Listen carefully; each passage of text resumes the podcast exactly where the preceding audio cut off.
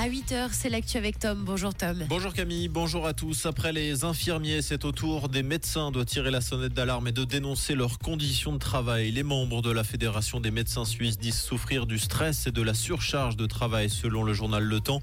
Une enquête de l'Institut GFS Berne montre qu'un médecin sur 10 abandonnera probablement son activité curative au cours des cinq prochaines années.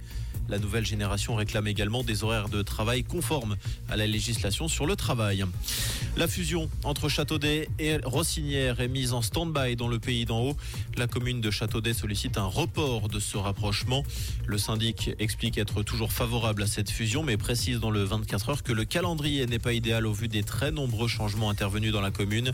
L'annonce devrait être officiellement annoncée au conseil communal ce jeudi.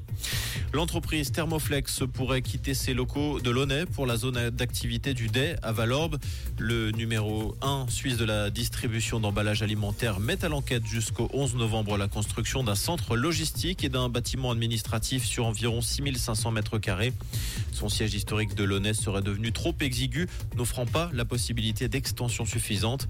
L'emménagement est prévu pour 2025. Dans le reste de l'actualité, de fortes intempéries se sont abattues sur le nord de l'Italie dans la nuit de lundi à mardi. La région de Milan a été particulièrement touchée. Un quartier entier de la ville est sous les eaux. Les pompiers ont effectué hier plus de 170 interventions en Lombardie. La pluie devrait malheureusement durer cette semaine et aujourd'hui. Les autorités craignent que d'autres rivières ne débordent. Le match entre la Suisse et Israël, qui devait initialement se tenir le mois dernier, se jouera le 15 novembre prochain en Hongrie. La rencontre aura lieu à Felskut, à l'ouest de Budapest, dans un stade de 4000 places qui pourra accueillir du public.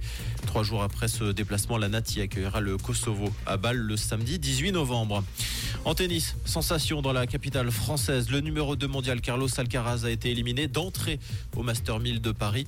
L'Espagnol a été surpris par le Russe Roman Safiulin, issu des qualifications 6-4, 6-3. Stan Wawrinka a lui été éliminé lundi en trois manches face à Dominique Thiem.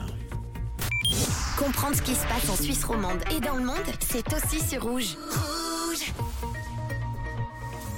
Pour ce milieu de semaine, ce sera plus sec en matinée avec de jolis éclaircies et même une belle luminosité. On compte 4 degrés à Marly et à Givisier, 5 degrés à Neuch et 7 degrés à Crissier, avec un ciel de plus en plus couvert hein, cet après-midi et quelques gouttes de pluie attendues, notamment en fin de journée. Aujourd'hui, la limite des flocons est de 1800 mètres, un très bon mercredi avec Rouge.